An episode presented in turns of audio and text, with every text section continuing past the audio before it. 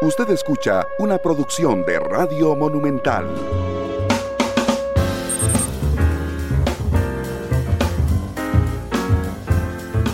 Monumental. La radio de Costa Rica, muy buenas tardes, muchas gracias por estar con nosotros. Yo soy Randall Rivera y yo sé que está jugando la Cele, no pasa nada.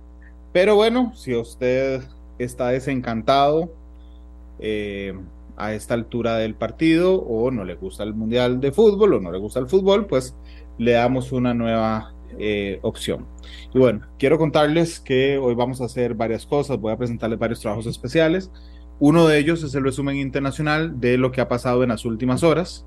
Este, así es que vamos a empezar con lo que ha pasado en el mundo. La voz de América presenta.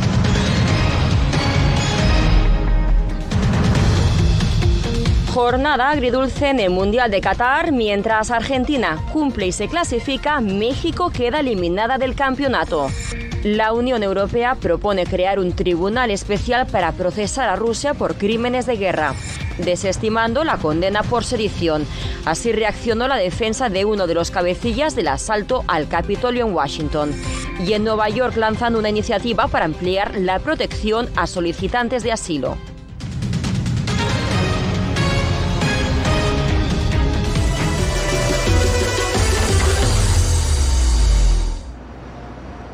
Hola, ¿qué tal? Bienvenidos a esta nueva edición del Mundo al Día. Les saluda Carolina Valladares desde Washington.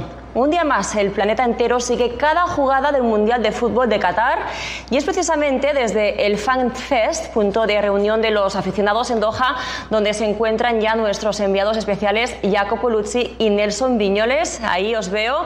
Bueno, victoria de ambas, de Argentina y de México, pero solo se clasificó Argentina porque eh, México no marcó los tantos eh, necesarios. Y ahí te veo, Nelson, estás contento, ¿no? Porque se clasificó tu selección. ¿Cuál es la, la reacción de los argentinos ahí en la FanFest? Te imaginarás por qué estoy contento, Caro, ¿cómo estás? Es la una de la mañana aquí en Doha, todo muy feliz. Esto fue una locura hace unos momentos porque en el FanFest se transmitieron a la misma vez los dos partidos, el de México en un sector y el de Argentina en otro. Así que imagínate, fue una locura total de las dos parcialidades que convivieron muy bien.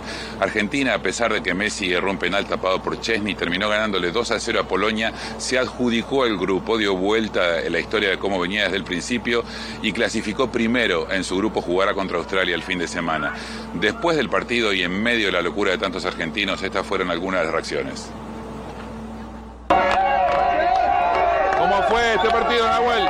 Muy emocionante. La verdad que un partido difícil, pero dominamos todo el, todo el partido. Dominamos todo el partido. ¿Cómo se siente viviendo con esta gente? Es un poco extraño vivir el partido así porque somos todos argentinos y toda gente de afuera. Así que bueno, disfrutándolo como se puede, pero ahora nos vamos a juntar con nuestra gente. Bueno, no es lo mismo para México, porque después, después de 44 años, México no superó la fase de grupos y esto a pesar de ganar 2 a 1. No se calificó porque la diferencia de redes eh, favoreció Polonia y entonces Polonia pasó como segunda en este grupo. Las reacciones de los aficionados no fueron muy buenas. Decepcionado no porque se haya jugado mal, sino porque el primer partido bueno se hace ya cuando las posibilidades eran muy pocas. Creo que se, se tienen los jugadores para por lo menos haber anotado un gol en algún momento del torneo. No fue así y bueno, se tenía que jugar todo al final y no alcanzó, ¿no?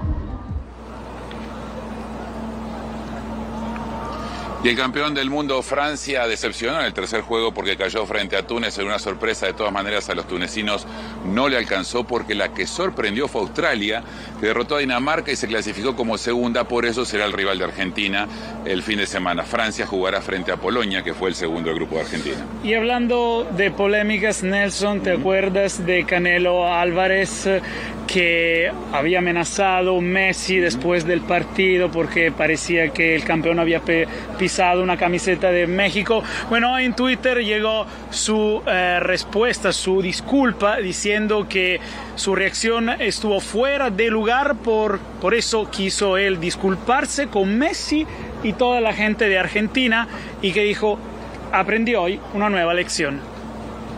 Bueno, ahí estaremos eh, un día más mañana. También recuerden, cobertura en equipo. Desde Qatar Doha juegan Alemania, España y otras selecciones. Gracias, Jacopo, y gracias, eh, Nelson. Avanzamos. Este miércoles la Unión Europea propuso la creación de un tribunal especial para investigar a Rusia por crímenes de guerra, además de una indemnización a Ucrania por 621 mil millones de dólares que saldrían de las arcas congeladas a los oligarcas rusos. Divaliset Cash nos amplía la noticia. La Unión Europea propuso el miércoles establecer un tribunal respaldado por la ONU para investigar posibles crímenes de guerra cometidos por Rusia en Ucrania y utilizar activos rusos congelados para reconstruir el país devastado por la guerra. La presidenta de la Comisión Europea, Ursula von der Leyen, dijo que trabajará con socios internacionales para obtener el apoyo más amplio posible a favor de un nuevo tribunal y estimó el daño a Ucrania en unos 621 mil millones de dólares. Hemos bloqueado 300 mil millones de euros de las reservas del Banco Central ruso y hemos congelado 19 mil millones de euros del dinero de los oligarcas rusos. A corto plazo podríamos crear con nuestros socios una estructura para administrar estos fondos e invertirlos.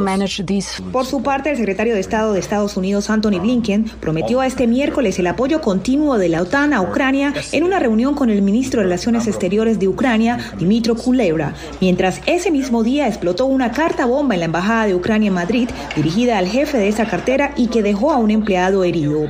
En un tuit, un portavoz de la Cancillería de Ucrania informó del acontecimiento. Un artefacto explosivo oculto en un sobre detonó en el interior de la Embajada de Ucrania en Madrid. Un miembro del personal herido. El canciller instruyó reforzar la seguridad de todas las embajadas de Ucrania. También hizo un llamado a las autoridades españolas para que investiguen urgentemente este ataque. Sobre el levantamiento de las restricciones a los activos rusos, la Unión Europea afirmó que podría estar vinculado a un acuerdo de paz entre Ucrania y Rusia que resolvería la cuestión de la reparación de daños. Divaliset Cash, Voz de América, Washington. El presidente de Francia, Emmanuel Macron, fue recibido este miércoles en la sede de la, NASA, en Washington, D.C., por la vicepresidenta estadounidense Kamala Harris en el primer día de una visita de Estado de tres días de la Unión Americana. Será el próximo jueves cuando el mandatario galo y su homólogo estadounidense se vean las caras en el despacho Oval y más tarde sea recibido junto a su esposa Brigitte Macron por Joe Biden y la primera dama Jill Biden en una cena de Estado en la Casa Blanca. Un jurado de la capital estadounidense halló culpable al líder del grupo extremista Oath Keepers por participar en el asalto al Capitolio estadounidense el 6 de enero de 2021, pero los abogados de Stuart Rhodes buscan, eso sí, minimizar la decisión. Stuart Rhodes fue declarado culpable de conspiración sediciosa por su participación en un plan violento para desconocer la victoria de Joe Biden sobre Donald Trump en las elecciones presidenciales del 2020.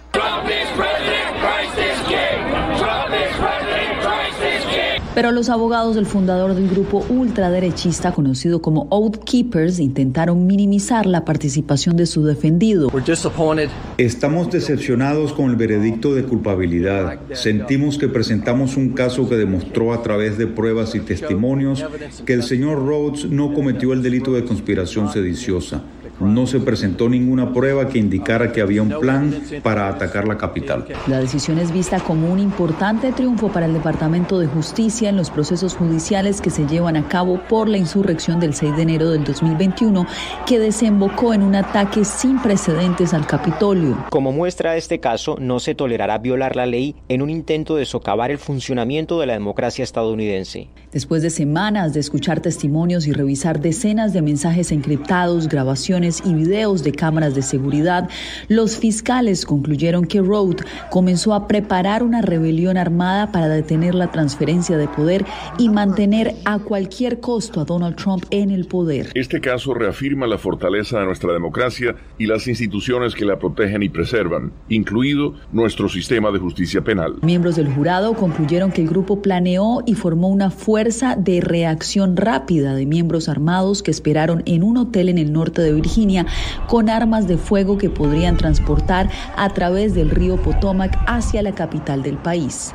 Desde Washington, Yasmín López, Voz de América.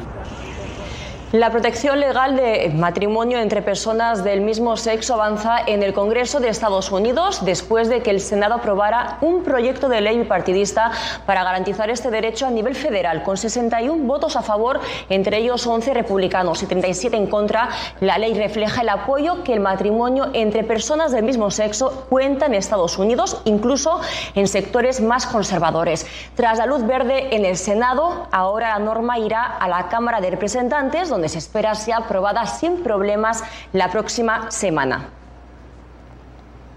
En el estado de Nueva York, funcionarios electos y activistas impulsan un proyecto de ley que le daría representación legal obligatoria a migrantes solicitantes de asilo. Ángela González, quien ya vemos, ahí te vemos en pantalla, eh, está con los datos de esta noticia que podría afectar positivamente a tantos y tantos latinos en, en Nueva York. Adelante, Ángela. Carolina, activistas estiman que si tienen representación legal, los migrantes tienen muchísimos más chances, por ejemplo, 3,5 más probabilidades de demostrar su, su inocencia y poder recobrar su libertad y 10 veces más probabilidades también de tener razones y mostrar su derecho para poder quedarse en este país. Presentarse ante un funcionario de inmigración sin un abogado es riesgoso. Según un estudio de grupos de activistas, un 60% ganan sus casos con representación legal en comparación a un 17% cuando lo enfrentan solos. La representación legal no es un derecho. Ese es el problema, que en corte de inmigración tú llegas y como es corte de leyes civiles no tienes tú un abogado, pero el gobierno sí es representado por alguien que trata de deportarte. Lo que nosotros buscamos con esta ley es cambiar eso. Con una alta demanda de abogados de inmigración, muchas personas no tienen más remedio que enfrentar el proceso sin asesoría por lo que defensores de los migrantes promueven el proyecto de ley de acceso a representación para hacer obligatorio tener un abogado en los tribunales federales en el estado de Nueva York.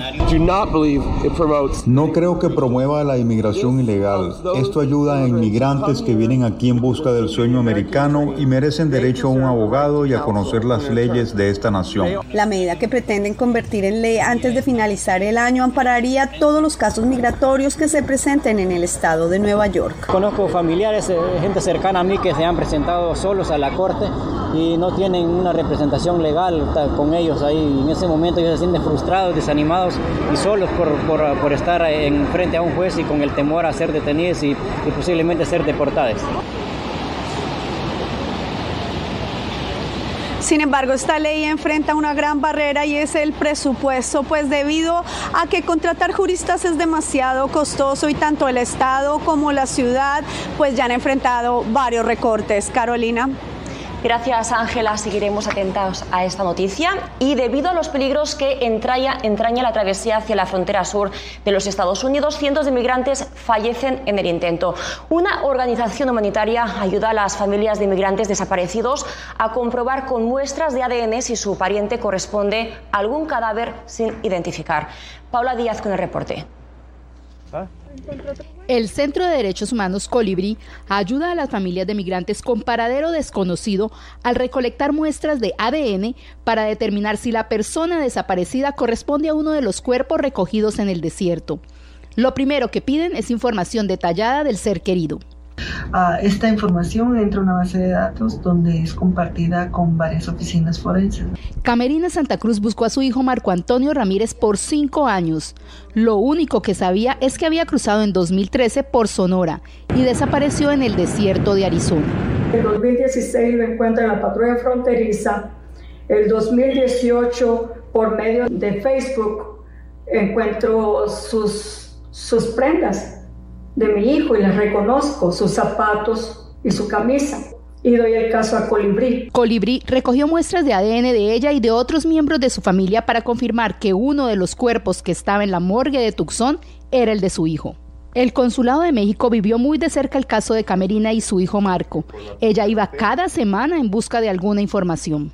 En su momento hicimos búsquedas, agotamos todo lo que se tenía que se tiene que agotar con patrulla fronteriza, en los registros de la Corte Federal, los registros de ICE. Camerina Santa Cruz pudo cerrar el doloroso ciclo luego de la identificación de su hijo, pero hay cientos de familias que no saben nada y en la oficina forense del condado Pima hay más de 100 cuerpos de migrantes sin identificar. Las pruebas de ADN se convierten en la única esperanza para ellos. Paula Díaz, Voz de América. Estados Unidos comenzó formalmente la temporada de compras que acompañan las fiestas decembrinas. Desde el sur de Florida, José Pernalete nos informa que las autoridades refuerzan la seguridad en los espacios comerciales, incluso con agentes encubiertos. Ir de compras en un centro comercial para muchos será una cita obligada en Estados Unidos ante la cercanía de las fiestas decembrinas. Después de las ofertas del Viernes Negro, arranca la actividad en estos comercios, al igual que el potencial riesgo de robos y hurtos. Sí, vamos a tener más gente en, en patrulla en las áreas de los almacenes, las tiendas. Para los policías del condado de Miami-Dade, al sur de Florida, el peligro se puede encontrar en los centros comerciales y también afuera. Estamos buscando personas que están caminando en los parqueos entre los carros o una persona que parece sospechosa. Los estacionamientos suelen ser donde los amigos de lo ajeno se aprovechan de la euforia de los compradores de no dejar compras grandes en sus vehículos. Cuando están haciendo sus compras, pongan las cosas en su vehículo, no regresen al, al mall. En ese momento tienen que ya eh, tra tratar de irse para que no dejar cosas de valor en el vehículo. Las autoridades también sugieren no llamar la atención. Eh, ser consciente de lo que está alrededor y no use mucha ropa extravagante o joyería que puede atraer las personas que tienen malas intenciones. El operativo incluye el despliegue de agentes encubiertos ante la posibilidad de casos de robo de identidad en los establecimientos comerciales. De acuerdo con la Comisión Federal de Comercio, en Florida se registran 220 mil delitos de este tipo cada año. José Pernalete, Voz de América, Miami. Al menos una treintena de tornados azotaron el sur de Estados Unidos, dejando al menos dos fallecidos en Alabama. Las autoridades también reportaron daños en viviendas, caída de árboles y miles de personas sin electricidad. Las inclemencias del tiempo, que también incluyeron vientos feroces, fuertes lluvias y granizo, amenazaron a millones de estadounidenses en ocho estados, desde Texas a Georgia. Un informe del Centro de Predicción de Tormentas, emitido este miércoles, detalló que al menos fueron 36 los tornados que tocaron tierra en Mississippi, Luisiana y Alabama. A pesar del aumento en el número de casos de COVID-19 en Texas, el gobernador Greg Abbott prohíbe que la vacuna contra el coronavirus sea obligatoria en las escuelas. Laura Sepúlveda amplía la noticia. Hasta septiembre hubo un conteo en tiempo real de los nuevos casos de contagio de COVID-19 en Texas. Los reportes ahora son solo semanales y aún así se han confirmado más de 8 millones de casos desde el inicio de la pandemia, sin contar pruebas caseras con resultados no oficialmente reportados. Los departamentos pediátricos trabajan al máximo de su capacidad, no solamente por los casos de COVID-19, sino también por otras enfermedades respiratorias.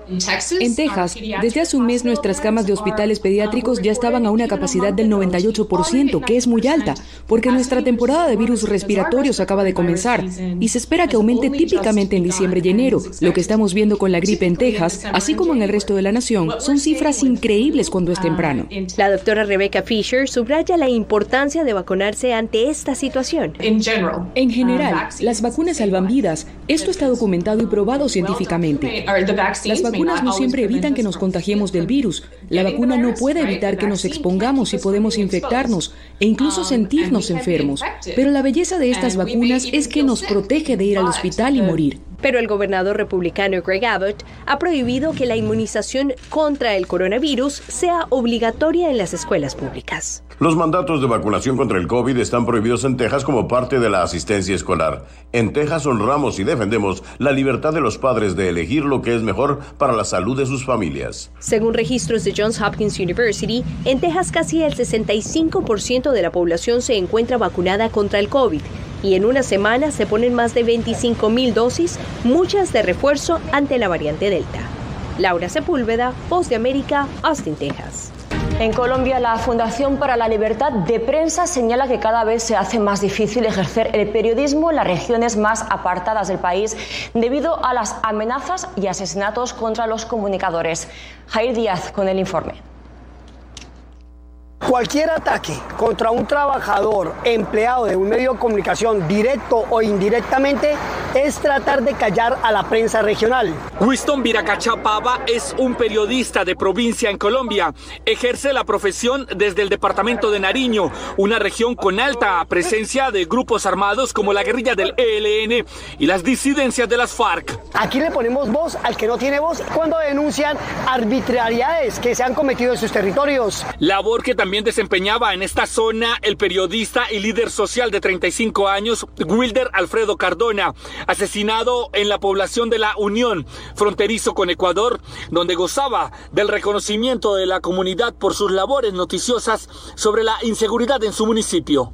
Él trabajaba en, en, un medio de comunicación de televisión local en este municipio y también hacía periodismo en sus redes sociales. Hemos contabilizado más amenazas que en años anteriores. Desde la Fundación para la Libertad de Prensa, FLIP, hacen un llamado a los grupos armados a respetar la vida y el trabajo de los periodistas en las regiones, quienes son los más vulnerables y sufren el rigor del conflicto armado interno. Nosotros estamos viendo otra vez el clamor que hace mucho tiempo tenían los periodistas en Colombia y es que les, les respeten la vida por estar haciendo su trabajo. Datos de las autoridades indican que ya son cuatro los reporteros asesinados y 177 los amenazados en lo que va corrido de 2022 en Colombia. Jair Díaz, Voz de América, Bogotá.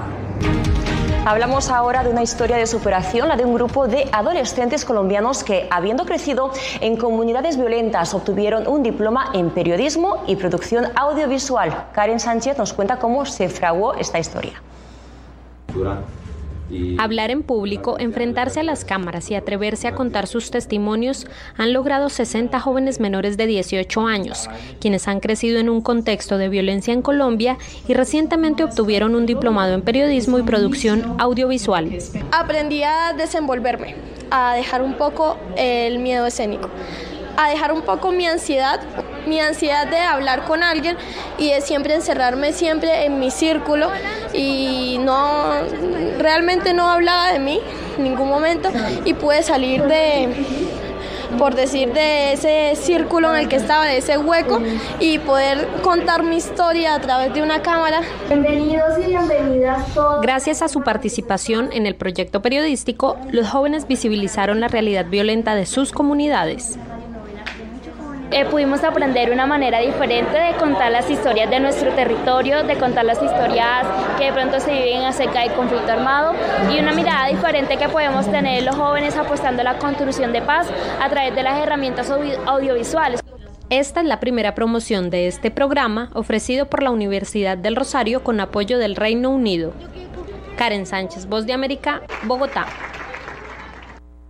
Gracias por estar con nosotros. Vamos a la primera pausa comercial, la única que vamos a tener hoy en el programa y regresamos. Monumental. La radio de Costa Rica, gracias por estar con nosotros. Nosotros el pueblo, ese es el tema navideño que escogió la primera dama Jill Biden para decorar la Casa Blanca durante la próxima temporada navideña. Las mascotas presidenciales también fueron incluidas.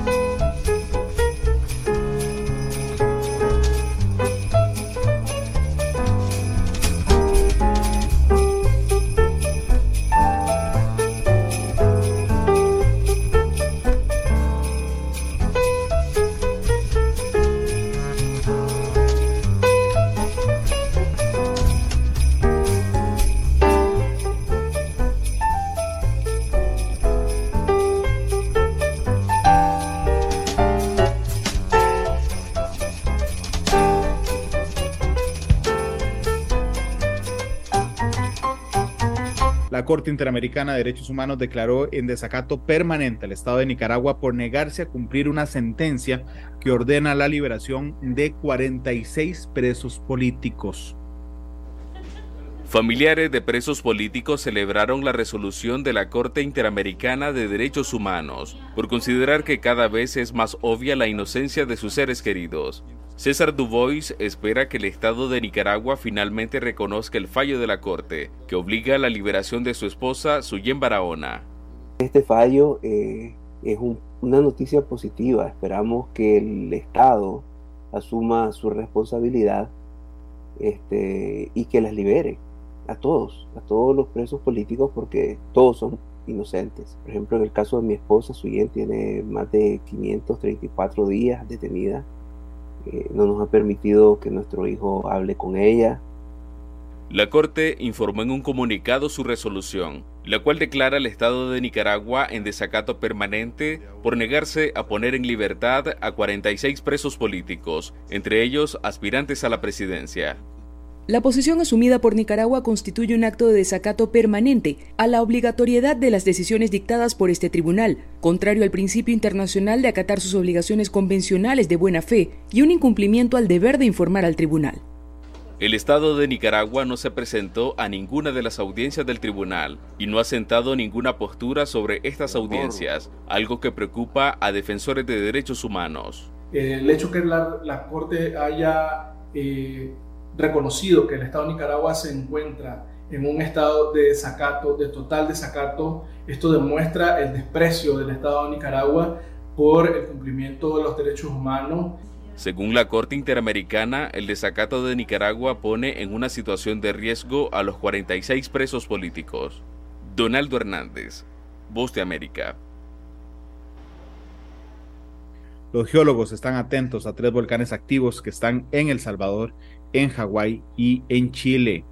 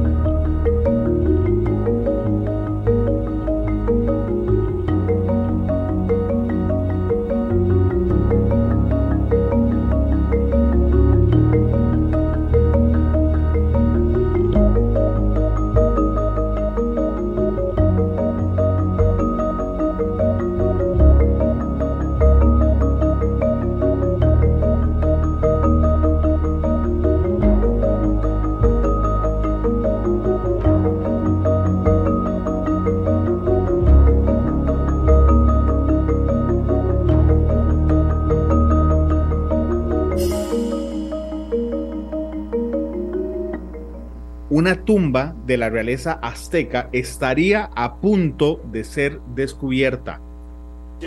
El extenso contenido de una caja de piedra sellada hace cinco siglos al pie de lo que fue el Templo Mayor ha batido récord por la cantidad de ofrendas marinas, incluidas 165 estrellas de mar y 180 ramas de coral completas, que pueden representar el inframundo acuático de los aztecas. Previamente se habían descubierto en las adyacencias huesos de un jaguar vestido como guerrero y un águila sacrificada en sus garras sacrificaron estos superpredadores, los vistieron a todos ellos como guerreros, ¿no? les pusieron armas, les pusieron eh, insignias relacionadas con el, el ámbito militar y después los enterraron en grandes ceremonias públicas. Los hallazgos datan de la fecha del reinado del mayor emperador azteca, Ahuitzol, que gobernó entre 1486 y 1502 y podrían contener una urna con sus cenizas. Podemos imaginar que lo que se encuentra bajo el jaguar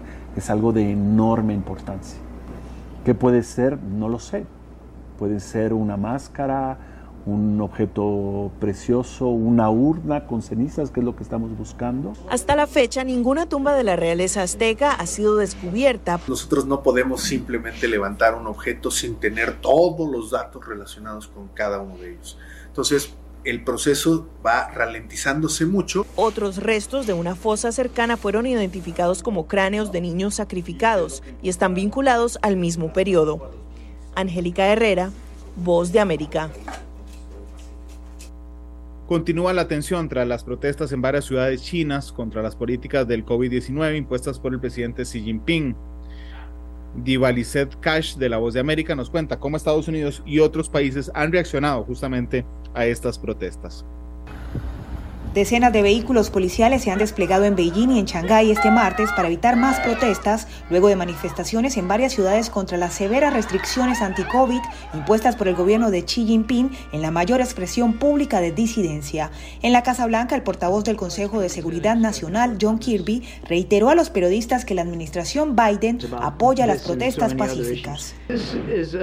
Este es un momento para reafirmar lo que creemos en lo que respecta a la libertad de reunión y la protesta pacífica y lo hemos hecho y lo seguiremos haciendo, ya sea la gente que protesta en Irán o China o en cualquier otro lugar. El primer ministro británico Richie Sunak declaró que la era dorada de la relación con China había terminado y describió el creciente autoritarismo de China, incluyendo la detención de un reportero de la BBC, como un desafío sistémico a los valores e intereses de su país. El Ministerio de Relaciones Exteriores de China rechazó las críticas, calificándolas de una grave distorsión de los hechos e injerencia en asuntos internos y aseguró que sus medidas sanitarias están basadas en la ciencia. Los hechos han demostrado que las medidas COVID de China están basadas en la ciencia, son correctas y efectivas. Continuaremos implementando medidas basadas en la ciencia y orientadas a la precisión mientras aseguramos una contención efectiva y nos esforzamos por promover el desarrollo social y económico. Mientras que en algunas provincias las autoridades permiten la cuarentena del COVID-19 en casa en lugar de instalaciones estatales, el Reino Unido convocó al embajador chino a una reunión luego del incidente en China por un periodista de la BBC. Diva Cash, Voz de América, Washington. Y bueno, en temas mundialistas, pero no futbolísticos, Quiero contarles que finalmente un funcionario reveló que hubo más de 400 migrantes fallecidos en los preparativos al Mundial de Qatar. El principal responsable del Comité del Mundial de Fútbol en Qatar, Hassan al-Zawadi, ha admitido que entre 400 y 500 trabajadores migrantes murieron en proyectos vinculados directamente o indirectamente a la cita deportiva que se celebra estos días, en la cifra más alta reconocida hasta ahora por las autoridades cataríes. Un reciente informe del periódico británico The Guardian estimaba en unos 6.500 la cifra de fallecidos en un país criticado en reiteradas ocasiones por la falta de derechos de los trabajadores extranjeros, víctimas en su mayoría de un sistema llamado kafala que los mantiene atados a su empleador. Hablando del tema deportivo, han llegado los días que decidirán el futuro de muchos equipos en este Mundial de Fútbol. En particular, hoy miramos a Ecuador y Senegal que se enfrentan aquí en este estadio para poder pasar a los octavos en un partido que será muy abierto entre dos selecciones que demostraron haber crecido mucho en los últimos años. Los hinchas ya están en el estadio, el ambiente vibra de positividad y felicidad, sobre todo porque varios ecuatorianos nos dijeron que no pensaban tener resultados tan buenos. Es también el día de Países Bajos contra Qatar, equipo anfitrión ya eliminado del torneo que quiere sacar la cara ante sus seguidores después de dos derrotas anteriores. Más tarde jugará Inglaterra contra Gales, pero el partido que todos esperan debido a las polémicas y las fricciones entre los dos países es Irán contra Estados Unidos. Quien gana pasará a los octavos. En Doha no se vieron muchos hinchas estadounidenses, honestamente, mientras en las calles fueron varios los iraníes. Según los expertos, es un partido que va más allá de la cancha e involucra también la geopolítica. Desde el Estadio Internacional Califa, Doha, Jacopo Luzzi, Voz de América.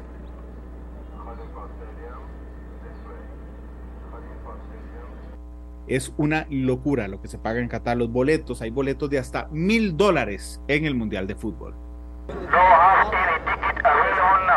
Cada aficionado sueña con tener un boleto para ver a su país en un mundial. Sin embargo, en Qatar 2022, encontrar una entrada a precios normales es una misión imposible, a pesar de que a menudo se puedan ver estadios con tribunas medio vacías, como en Gales contra Irán. Sin embargo, la FIFA orgullosamente dijo, Las cifras oficiales muestran que la asistencia promedio general a los partidos es de un impresionante 94% en comparación con la capacidad de los estadios para el evento. Mirando al sitio web de la FIFA es casi imposible comprar entradas, también cuando están disponibles, según aficionados y periodistas a los que consultamos. Tampoco la BOA pudo lograrlo a pesar de varios intentos hasta ahora. Solo a través de portales de reventa un fanático puede encontrar un boleto, pero pagándolo hasta 6 o 7 veces más que el precio original para los juegos de la fase de grupos, hasta llegar a mil dólares. Miren, estamos tratando de comprar un billete aquí en la app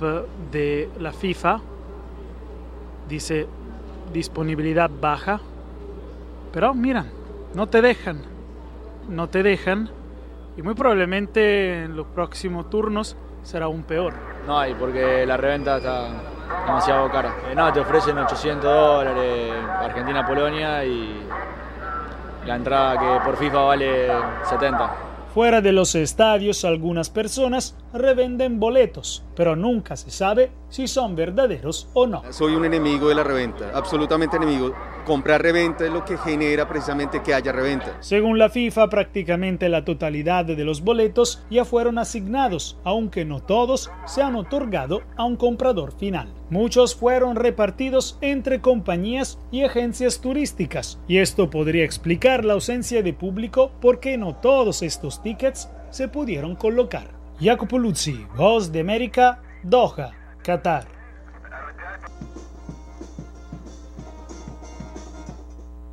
Gracias por acompañarnos en el programa de hoy. Regresamos, por supuesto, mañana. Eh, vamos con Soy Tico, independientemente de lo que haya pasado en el partido, del maestro Carlos Guzmán. Feliz tarde. Este programa fue una producción de Radio Monumental.